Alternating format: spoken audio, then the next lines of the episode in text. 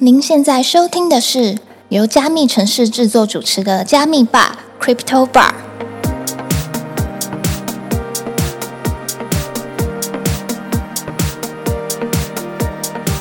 嗨，我是今天的 bartender Ronnie。本节目是由专注 NFT GameFi 赛道的区块链媒体加密城市制作，在加密城市官网上每天都会更新六到八则币圈新闻，欢迎点击资讯栏的链接，follow 加密城市的官网与社群平台哦。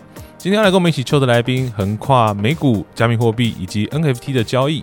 理工出身的他，同时还是三个孩子的爸，擅长用生存保本的投资方式，先求生存，再求投报，一步一步的迈向财富自由的道路。让我们一起欢迎 Chuck。Hello，大家好，我是 Chuck。那我们可以请 Chuck 先简单的跟我们介绍一下，说你当初是怎么样子进入币圈的呢？还有就是你在进入币圈之前呢，你是有做过哪些投资呢？呃，我一开始做其实就是比较偏美股的投资哦，可能就是买股票，然后选择权这样子。那呃，我在二零一四年左右啊，大概就有接触过比特币哦，可是那时候我没有深入研究它哦，直到二零一八年那个时候，那个比特币大概从两万哦跌到六千的时候，我就开始关注哦，因为那时候我才发现说，诶，它就算从两千跌下来，但它还有六千美元，我那时候就觉得说这个东西绝对不会是。那种我一开始以为可能是诈骗啊，或是空气这样，那我就开始去研究比特币。那也就是从那个时候开始，是我真正去认识什么是区块链。那就这样子开始慢慢一步一步的进入这个币圈的世界。嗯，我这边有有两个小问题，我觉得很有趣。第一个问题是，Chuck，你竟然不是因为有朋友介绍？有吗？你有朋友跟你讲说，哎、这个东西不错，所以你才特别关注它的吗？还是你就突然看新闻报道说，哎、比特币从高顶又摔下来，所以你才想说，哦，这个东西我想要好好认真研究一下。哎、对，就是像我二零一四年那时候看新闻嘛，那时候就比特币嘛，是刚出来，很多人在谈，特别说有些在那个游戏论坛或是 Mobile 零一上面，就有人开始在讲说，哎、他用比特币去付钱嘛。然后那时候一看，大概看一下说什么东西，这这骗人的吧？是对，那过了四年之后，我就发觉说，当初我觉得骗人的东西，现在居然还在。然后就算它跌下来了，其实比我那时候认识的价格还涨了好几百倍。是，我就知道说这件事情不简单，哎，我错过了很多，所以我才去研究。真的就是这样，没有。其实我那时候身边没有什么人去讲这个加密货币这件事情。了解。那我第二个问题就是，刚刚 Chuck 你有说，你就是从新闻的部分来认识到，就是它目前的状况是从高点跌到低点，但它的低点比你当初看到的时候还要再高好几百倍。我这边可以稍微问一下说，因为呃，Chuck 算是我目前就是访谈下来，就是大概一四年的时候就有接触到比特币的嘛。那我想问一下，当时一四年的比特币的使用情境大概是什么样？嗯，其实那时候我没有特别关注，我只是在论坛上面有看到有人在讲这件事情。是对，然后我就大概查了一下，之后我真的就觉得，哎，这是这是这骗人的吧？几十美金怎么可能？然后就凭空生出来，我就我就不管它，真的我就完全不管它了，就就只是这样，我也没有去研究它是怎么使用的，看起来超像诈骗的。真的很像诈骗啊！你这游戏换装备，然后你给我几个比特币，然后就真的不知道是怎么一回事，只是是有听到过，对，就这样而已。了解，然后后来又再一次在新闻上面看到他，已经是四年之后了，哎，对而且他已经不是几十块美金了。对，然后就知道，哎，怎么会这样？OK，那我这边想要问一下，因为刚刚乔科有刚刚有说到说，诶，我们是从美股这边开始进行的，然后接着就是慢慢的去关注到加密货币。我想问一下，说你觉得这两者之间有哪些很不一样的地方？还有就是加密货币跟美股相比，有什么更值得你就是吸引你的地方？嗯，我觉得市场来说啊，股票它就很像是这个涓涓细流这个河水，它很稳，然后你大概可以知道它的走向会去哪里，然后你可以用比较长的时间来研究它，比较长的周期来看它。可是如果以加密货币来讲，它不管是知识量或是市场的起起伏，它的变动是非常的快的，哇，就像海水一样哦，很有时候都大浪就过来了，你也不知道。哦哦，就比较大、比较久。那好处是什么？就是如果你付出的够多的话，那的确在这个加密货币的世界里面，你可以在短时间内哦获得比较高的报酬。但是缺点就是它有可能会暴跌嘛。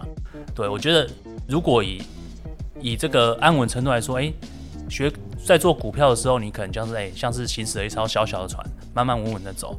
哦，可是你在做这个加密货币的时候，那个风雨风浪就很大了。你就可能需要更大的这个经验啊、技术啦、来掌舵啊，所以是面临这种暴风雨这种感觉。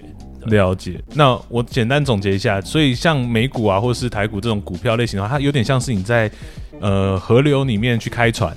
所以虽然说可能不会瞬间的爆冲，或是遇到什么大浪，但是你就是缓缓的前进。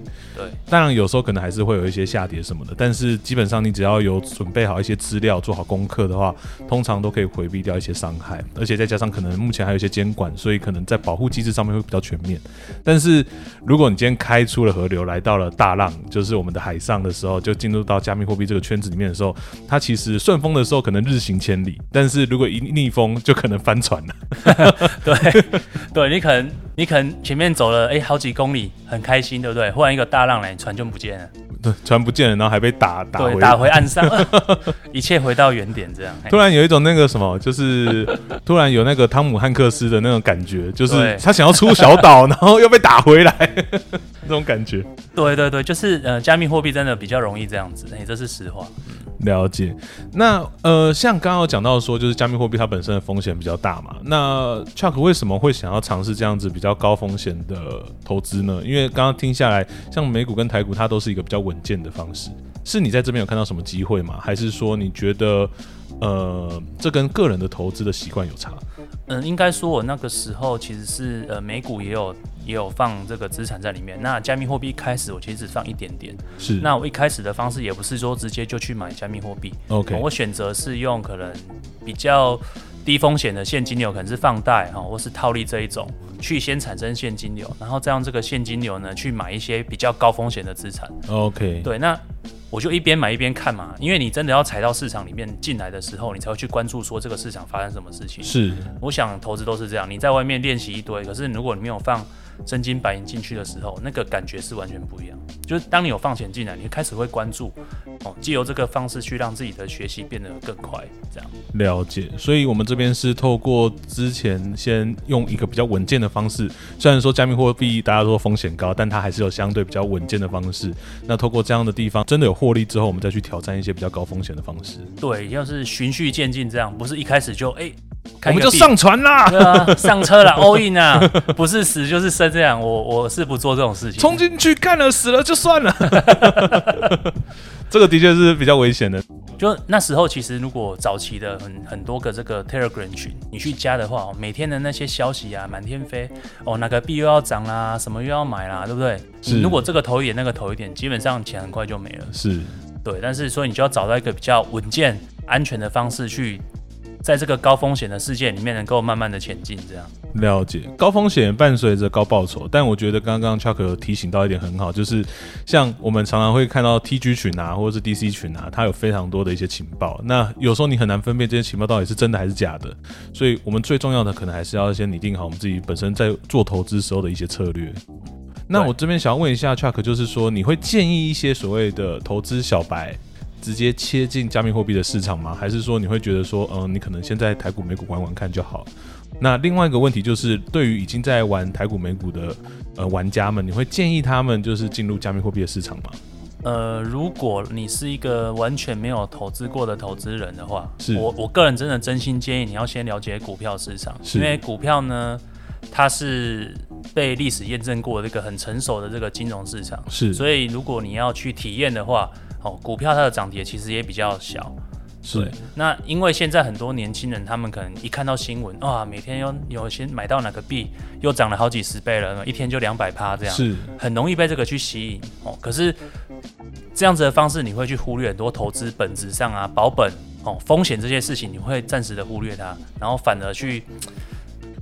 过度追求利益，对，就是你看不到风险那一块，所以我还是建议说，你要先从认识股票开始。那台股的话，可能门资金门槛会比较大；那美股的话，资金门槛其实就小非常的多，是小非常多，你可能几千块就可以做投资，是不一定要买加密货币。对，那第二点是，如果你是在股票市场你是有经验的人，我觉得你更应该要看加密货币，因为以我自己来说，我觉得加密货币里面的这些里面发生的事情。跟我们在传统金融可能这些 Web Two 公司的事情，它已经快要慢慢的有些牵连在一起了，有一些重叠的。对，开始有重叠迹象。虽然以前没有很明显，但是现在越来越明显。你说现在大家讲元宇宙嘛，是元宇宙里面有实体的公司啊，对不对？有 Facebook，有 i 有那个 Instagram，有 Twitter 有这些公司，还有那个 Nvidia。是那它在 Web 三里面有更多的公司、更多的 project 跟它连在一起。是你你如果不去了解它的话，你会丧失很多的机会。所以如果你是对股票你有研究的人，其实你更应该花些时间去关注加密货币哦 Web 三这些议题。了解，不一定会要投真金白银进去，但是这个议题可能跟你本身在操作的股票其实已经息息相关了。是啊，因为你如果你如果不了解的话，你可能那时候看这个 Facebook Facebook，然后它改名成 Meta，对不对？是那那时候是大家都冲上去。对可是如果你真的了解元宇宙的话，你就要大概知道说，哎、m e t a 他们做这个决策放空，它，这个决策是我没有说放空的，这这个决策是对还是不对？是是会不会烧钱？对，那时候我我我记得我在 Facebook Facebook 就有讲过说，其实他们这个决策啊，其实一定会烧钱的。我们先姑且不论方向对不对嘛，是就是整个 Web 三就是一个烧钱的活动。是对，所以如果你是因为这个东西布局元宇宙就去买它，你没有认真去研究元宇宙背后连接可能区块链啊、Web 三这个世界是什么的话，那可能很容易就会做出错误的投资决策。那我们刚刚一直在讲元宇宙这一件这件事情，那 Chuck 你怎么看？就是呃，像这些 Web Two 公司，他们如果说今天他跳进来说，哦，我要开始做 Web 三，我要开始做元宇宙这件事情，你怎么看呢？我先说啊，因为我自己本身也是 Blockchain 的支持者，是所以我认为 Web 三的世界是一定会到来的，可能来得快或是慢，但它最终一定会到来。所以我觉得每个 Web Two 的公司，他们不管怎么样，最终一定会走到 Web 三这一块。是对，所以我的建议是说，从现在应该就去关开始关注。那的确开始前期有些公司他们可能去投入的方式，或是做的方式都还在尝试的阶段，这这是一定的嘛？毕竟有点像是从另外一个世界开始不同的。赛道。对，它一定会这样子。可是我是乐见其成的。好，那我这边想要问一下说，因为呃，我们都知道 Chuck，你除了单纯的投资美股、投资我们的加密货币之外，其实你还是有投资一些 NFT 的。你平常投资 NFT 的取向会是偏哪一项？就是可能你都是买艺术类型的吗？还是你会买赋能类型的？或是可能你是买老婆项目？哦，我我先讲一下、哦，这个 NFT 我的经验还应该还没有满一年呢。是哎对对，我自己是这样子，因为为什么我当初会扣入 NFT 这一段哦，就是因为我看到 BAYC 它涨到了大概六十几个以太币，是那个时候我就有那种哎。看到了曾经的比特币那种感觉，我又知道我错过了些什么，哦所以我就必须哎、我一定要再了解一下这个市场。了解，就就开始开始去了解，但殊不知一一踩进来要开始遇到 NFT 熊市这样。对，那其实 NFT 对我来讲，它的风险，我个人觉得比加密货币还要再更大一点，是不是更大，是大非常的多，是。哎，非常非常的大。那风险这一块可以跟我们简单的说明一下吗？嗯，应该是说，因为 NFT 它毕竟背后，如果你说它有些什么东西，它还真的没有，就是一段代码跟一个一个认证在在区块链上面而已。是对，所以它背后所代表的东西，你要花更多时间去研究。甚至我们如果在 NFT 里面，你可能常听到 rug 这个词，哦，就是是他卖了你东西，他就跑路了，人就走了，哦，这也是常常会发生。哦，那所以我会觉得说，在做 NFT 的时候，你这个风险的管控，哦，资金的管控要更要这样，更技巧要更纯熟。对，这些技巧必须要更纯熟才可以。了解，那你会建议呃怎么样资金部位的人来玩 NFT 呢？举例来说，可能我今天假设我有一百趴的话，你会建议拿多少出来玩 NFT 呢？我个人我建议去最好不要超过十 percent，最好不要超过10最好不要超过十 percent。了解，对，毕竟它归零的几率非常高嘛。是因为诶、有一个有一个是这样讲的嘛，大概有九五五嘛，百分之九十的 NFT 是没有流动性的。是然后呢，通常在五年内 NFT 就一文不值。是对，所以这个真的要很小心。是，对，了解。那我想要问一下 Chuck 说，就是因为你自己本身也有在研究 NFT 嘛？就我们所知，其实你有非常多的 NFT 的阿法群，那可以跟我们分享一下，就是你当初是怎么样子认识到 NFT 阿法群？呃，其实我第一个买的阿法群哦，就是 Alpha Shark，因为我是理工背景的，那我觉得他写的文章都是以这个数据分析，用数据去分析现在市场的状况哦，很合我的胃口。Data Talk 对，data 全部都是 data。对我自己，我其实我的本意也是做 data 的，所以我一看到这个东西，我就觉得，诶，这个是真材实料的，所以我才决定去买，这样接触阿法群。那我买了阿法 Shark 之后，就开始从里面呢再去看到更多其他阿法群，比如说 Zen Economy 的这种东西，然后我就会去加入。我有买过那个哥吉拉嘛，现在应该是已经从 Alpha 群变成是 Branding 的群了。是哦，这些群我都有进去待过，所以我大概都知道说，哎，一般的 Alpha 群大概会长怎么，是会有哪些资讯。对，了解。刚刚前面讲到说，就是你这边有先做过研究，然后才进而加入阿法群。那除了阿法群之外的话，有哪些群是你也是有做一些研究进去的呢？还是说就是什么样的因缘际会让你决定加入了这个群？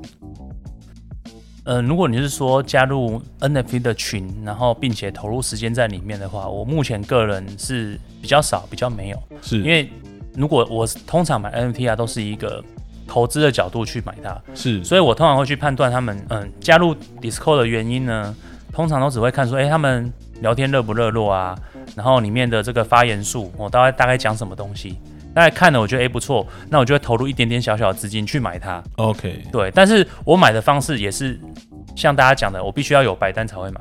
如果你要我去买这种二级市场的话，哦，那个对我来讲风险都是蛮高的，我一般不太会去做这种事情。对，除非有工具可以辅助这样。了解。所以目前 NFT 对你来说，它可能更像是一个呃投资机会。那你平常购买这些 NFT，它其实都是投资，所以我们可能比较不会去看它背后的赋能。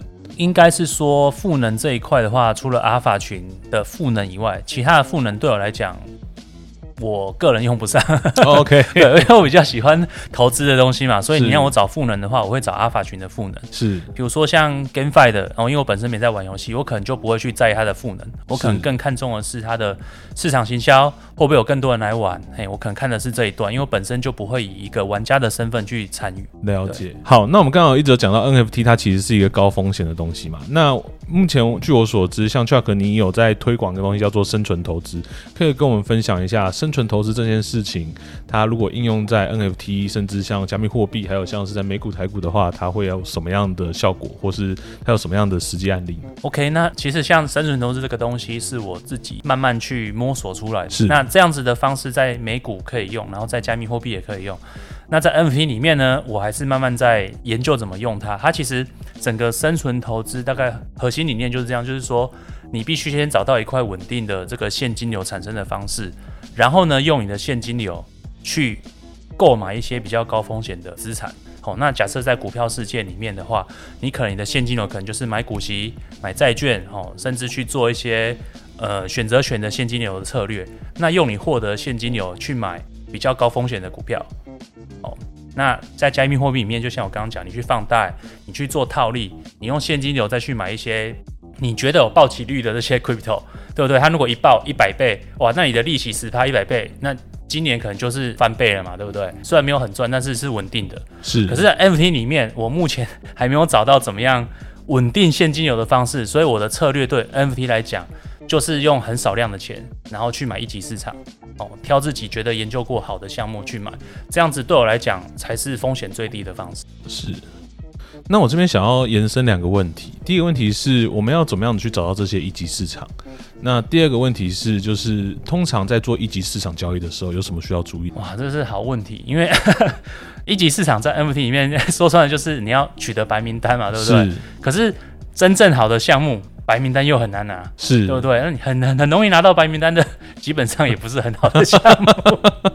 对，所以说穿了就是你要取得好的这个白名单。那我个人现在觉得，其实你如果要真正你投入比较少的时间去获得白名单的方式，就是你可能去加入一些阿法群哦，去抽奖哦，甚至你自己如果在这个群里面。不管是哪一个 Discord 群，哪一个 Web 三群，你可以去主动负责去跟其他的项目方谈合作。哦，那你你用那样的方式，你就可以用最低的时间成本去取得白名单。哦、是这是这是我觉得应该要做的方式，而不是一直在聊天啊，这样一直在 Discord 里面什么干白单啊，每天那边练等级。哦，这是我我觉得这种投入是很没有效益的。是，对，应该反而是去做做这个合作，哦，或是去打出自己的 branding，用这种方式去抬白单，对你是比较好的。哎是这也是我现在在做的方式啊。了解。那我这边衍生一个问题，因为我们都知道白单有时候有人会有交易，那你会鼓励白单交易这件事情吗？或是说你对白单交易有什么想法？哦，我会鼓励卖白单啊，不鼓励买白单。就是你你卖你有白名单之后，你把它卖掉，你是稳赚的。是对，可是如果你去买人家白单，你还没赚钱之前就先付了一笔，是，结果你还要花钱去命，对不对？是那其实就还蛮危险的。所以我反而会鼓励说，如果你去拿到白单之后，你可以尝试把它卖掉。对了解当然不卖也可以了，可是我不会觉得去买白单这件事情是一个好的方式。我是以投资的角度而言嘛，除非你非常认识项目方，你很有经验的，你知道说我现在用这个价格去买，再加上我这个要命的价格，它还有可能翻倍，你你才会去买这个白单嘛，不然风险都太高了。是对，所以我觉得卖白单是真的是比较赚的方式。是，在做任何交易之前，我们都先评估一下自身可承担的风险。对啊，是这样没错。对啊。了解。那我们刚回到刚刚的第二个问题，就是我们在做一级交易的时候，有哪些可以需要特别注意的部分？哦，一级交易的话，如果是挑项目方嘛，我讲坦白话，就是其实你可以去最容易就是从他们 Discord，你就直直接进去他们的聊天频道，你就打开来看。好、比如说你在可能早上七点、早上晚上七点就看一下，你看那个聊天的速度跟内容，大概在讲什么。哦，如果大家只是一直在剧院啊，然后速度很慢，那 基本上那个群我就不会太放太多心思在上面。是，可是如果你进去发觉他们在玩游戏，我、在解题目，一直在讲一些无关紧要的事情的话，其实你反而就应该要注意，就是人家为什么会在这边聊天？是哎，就是你可能要想一下，哦，去研究这个项目背后啊，他们 roadmap，哦，他们想要做什么事情？对，不然其实每天都好二三十个项目出来，我相信没有人可以完全的看完嘛。对，这是我比较常用的这种筛选的方式。哦，这是第一个，然后第二个是你可以看他的那个 Twitter 追踪人数。哦，你可以看他说，比如说你今天打开来看，哦，后天打开来看一下，诶，他的 Twitter 追踪人数增加的幅度是快还是慢？对，那我基本上我现在大概都要看，至少要有三万以上了。三万以上追踪，我会比较放心思去看。如果一开始它只有几千的话，我可能就我看都不会看它。哎，就是可以做初步的筛选，这样。我这边有延伸两个问题，第一个问题是说。呃，像推特的部分，有时候可能会遇到一些所谓的假粉，因为有一些项目方他们可能会早期买粉，所以就会变成说，我们在判断的时候，除了单纯的追踪人数之外，还有没有其他地方可以去做判断。那第二点是说，假设今天这个项目刚开，举例来说，它可能今天是十月一号，那这个项目可能是九月三十号才刚开的时候，它的追踪人数还没有堆叠上来，我们有没有办法在早期的时候就去判断这个项目，还是说，也许我们不用那么早？我们可以等这个项目有一些聚众之后，我们再来去切入。好，那个 第一个问题是这个又要问秘籍了，是不是？Twitter 的话，我觉得是这样，因为 Twitter 的确很多的作假，我自己也常常被被唬到。哦，我后我后来发现一个很很应该讲说很平常的点，就是说你要看他发文数多不多，哦然后再是说你看他发的文啊，他会不会自己做一些梗图或是迷因图，是去去跟其他项目合作，而且那些其他项目合作那些稳转贴的数会不会很多？是如果他是买粉丝数的话，其实基本上他下面那些转推数啊，或是其他迷因图会稍微少一点，是对，然后他也不会获得其他项目的 retweet 或是其他项目的合作。是对，我可以从这边去看，去看这个东西是真的还是假的。哦，当然这只是一个很基本的的看的方式啊。是然后你刚刚第二个问题，你刚刚问题是说要去哪里找到这些潜在刚开始发生，然后又可以参入的机会嘛？是。那基本上我只有一句话，就是你如果要做到这一点，你真的要去买一些比较贵的阿法群，然后就蹲在里面看他们怎么发消息，是。因为这种第一手的消息一定是都最先会从一些重要的 Twitter 重要人士去发出来。比如说，如果你有贝 C 他们自己的阿法群的话，可能里面的资讯就会比较快嘛，你才会成为那第一批的人，不然真的真的没有其他方式，你就会很后面才进去，因为真的资讯太多了，是真的太多了，嘿。了解。好，那我们这边想要问说，因为像刚刚前面讲到说，生存投资大部分都是在学怎么样的停利，而且还保本。那 NFT 刚刚我们讲到那么多，它都是一些高风险的操作。那这件事情如果应用在我们的 NFT 操作，或是说你觉得，因为刚刚有前面有分 Chuck 有分享到说 NFT 操作它可能风险也太高了。那如果说除了 NFT 之外，我们是不是还可以应用到我们的加密货币上？哦你说保本的操作是吗？是其实，其实如果现在一般人问我啊，我还是觉得说，哎、如果你想要投资加密货币嘛，你先了解一些真的是现金流、套利跟放贷的东西，哎、我觉得这是基本功。是如果你连这个都不懂，你就开始做什么合约啊，然后买一些山寨币的话，其实这个是非常不好的方式啊。是对，所以我鼓励任何想要踏进币圈的人，哦，一定要先去了解放贷跟套利这种基本的的方式。是这也是我之前嗯有在做线上课程在讲的部分呢。哦，但是现在其实这个资讯已经非常的公开公开、透明、流通，大家都知道的事情。是对，所以反而是这一块。那如果你问我说，诶，开始要不要买 NFT 的话，我会建议说，呃，先用看的。那如果你真的要买，真的是小钱去买就好，不要把你所有资产都去买 NFT。哎，这是我目前能给的给的建议。这样，那你会建议，因为像 NFT 现在现在蛮多的一些所谓的土狗，或是像是 Filming 的项目，你会推荐呃我们一些刚加入的朋友们去看这些项目？我觉得如果你没有适当的工具辅助的话，哦，去找到，比如说你一些数据分析，去去网络上面扫到说，诶，这些土狗多少人在命，然后有谁在命，它的数据发生怎么样？如果你只是一直去跟那个阿法群的资讯去命这个土狗的话，我个人觉得啦，不不代表我个人立场，我会觉得跟以前我们在赖里面哦，在在那个股票的赖群里面跟你讲说，诶，哪一只有消息要涨了，你去买，其实是一样的行为嘛，也是追逐一个小道消息，然后去买它，我不会觉得这是一个。健康的投资方式，那即便他可能有赚，但是我不会觉得说这是一个可以长久持续的方式。难道说你今天靠这个赚了零点零点一个意思，你明天还要这样吗？你每天就盯着这个消息面，然后只去追它，然后你每天就赚这个零点几，你要什么时候才？假设你今天赚了很多之后，你有办法 scalable 吗？就是这是我会想的事情呢。毕竟说你去土狗，你每天赚个零点几可以，可是当你的资本大的时候，你还会这样做吗？对，所以我不会建议一般人去玩这样子的方式啊。对，除非你真的有数据辅助，哎，去节省你的时间，很精准的找到目标这样子。OK，了解。所以这样听下来的话，就是我们平常在做操作的时候，其实就回到我们刚刚前面讲的生存投资一样，我们要先想办法活下来，才有办法再继续做其他操作嘛。对啊，你看，如果如果操作错误的，你看，假设是今年十二月 去，哎，去年十二月开始买 NFT，然后买到今年五月，他现在不都哭出来吗？你买什么都赔啊，基本上已经没有声音了，已经躺平了。对啊，你看人家哇，赚了好几百倍，倍 C 两千多倍跳进来的人，就你基本上亏麻了嘛，很多都跌了九成以上，都成为别人的菩萨。对啊，所以。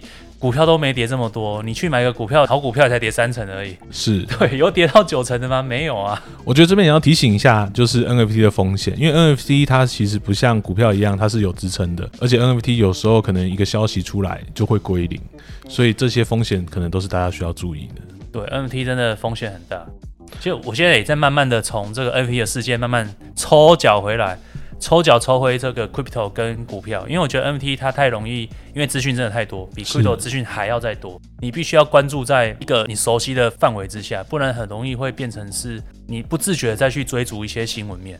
了解。那我们刚刚在聊的时候有听到，就是 Chuck 有分享说你之前是有开设课程的，那可以跟我们分享一下，说当初为什么会开设这个课程，以及这个开设课程之后又有哪些成效？哦，这。其实有历史故事啊，因为我呃以前在投资美股的时候，有一群朋友是，然后他们知道说我有投资这个加密货币，他们就哎有兴趣想要知道怎么了解。那我那时就想说，一开始我只是在我们这个小团体里面去分享整个加密货币，比如说放贷啊、比特币是什么这样的东西去分享。那分享久了之后，就开始很多人想要说，就想要知道，所以我就想说，那就干脆开成课程的方式，让大家比较容易了解。所以就把它比较有系统方式做做课程，那就开始有一些也是从。熟悉股票的人开始会去学这样子的东西，对，慢慢起来。那大家普遍的反应是说，最起码他们会知道说加密货币是什么。然后假设你是投资股票开始的人，你他会比较求这个保本，大家都会怕，因为有亏过就会怕。是对对对，因为你没有亏过，一开始就会啊冲啊。对，而且投资股票大部分都是你可能你的资产已经有累积到一定程度的。对，因为股票那个门槛比较高，你可能要一百万哦两百万，你才能够跨进这个门槛，所以他们会比较在意说，哎。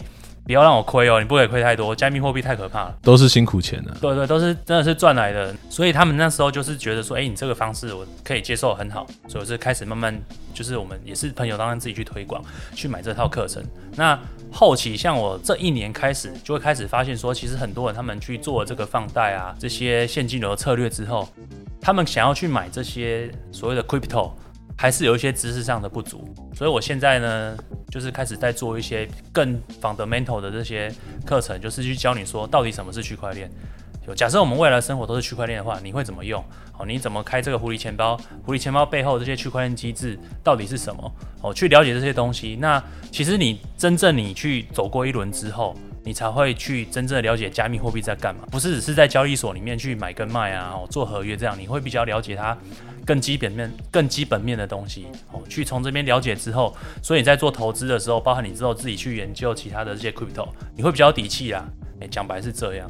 了解，所以是比较面向所谓的币圈小白，应该说是以投资为出发点的币圈小白。是对，所以如果你问我说，哎，你会不会交合约？不会，就是合约对我来讲，就只是一个交易工具，它可以用在外汇、用在股票、用在选择权，其实都可以，用在期货都可以。我们这叫做合约的交易嘛，它是一个交易。可是我这边讲的就是说，像我们股票会讲基本面嘛，公司会不会赚钱？哦，EPS 啊，你的公司现金流够不够啊？有没有护城河？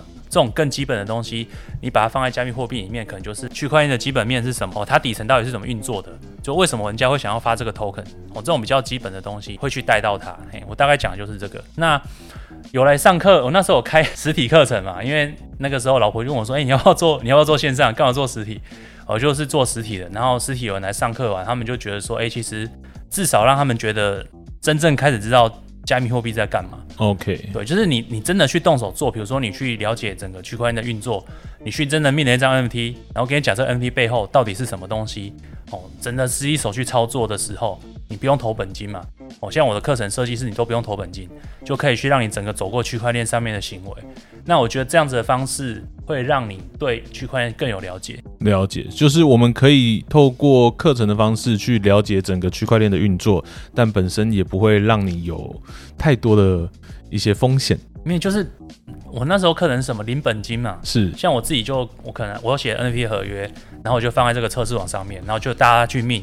我有做写网站，大家去命，然后去大家去练习说你这个过程中你会遇到的事情是什么？对，那你买完 NFT，你到底买的东西是什么？了解，对不对？那你你没有花钱的情况下，你就先做这件事情。那未来你在做真正 NFT 的时候，你才会知道看什么嘛。不然就是你常常去买了一张 NFT，你才会开始去发现说，哎，那我冷钱包怎么办？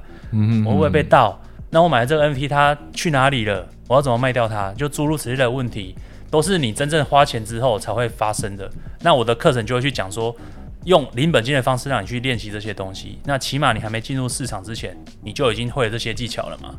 对，大概是这样。了解。那除了单纯的零本金之外，也有一些实际操作的嘛？像刚刚就是 Chuck 有分享到说，你会让学员们可以实际去 mint，对对对，还有做一些合约的操作吗？智能合约就是带大家去看智能合约背后那些东西到底是什么。了解。因为区块链其实对一般来讲真的很难懂，如果你没有实际操作，再加上大跟大家讲说它背后是长怎么样的话，一般人其实不太会去会去真的去了解。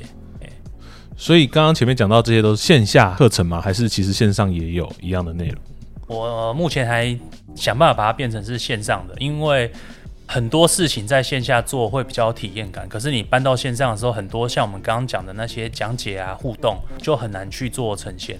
可是我个人会认为，像区块链这种比较难懂的东西，可能用线下教学会比较好一点。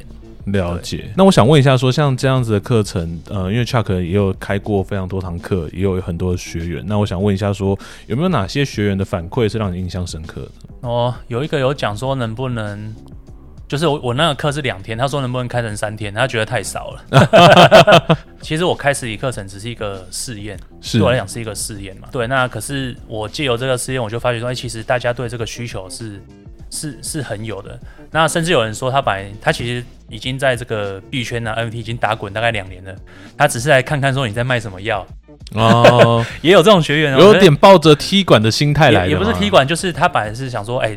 你开的课我支持一下啊，是，可是就是来参加这样，反正应该都是听过的，是对。可是他说他上完之后，他自己也是有抄笔记啊，对，说其实还是有学到东西啊，所以我就觉得说，哎，其实做这个课程对我来讲还算是蛮有意义的。了解。那我最后想要问一下 Chuck，说就是如果说我们想要找到跟你相关的资料。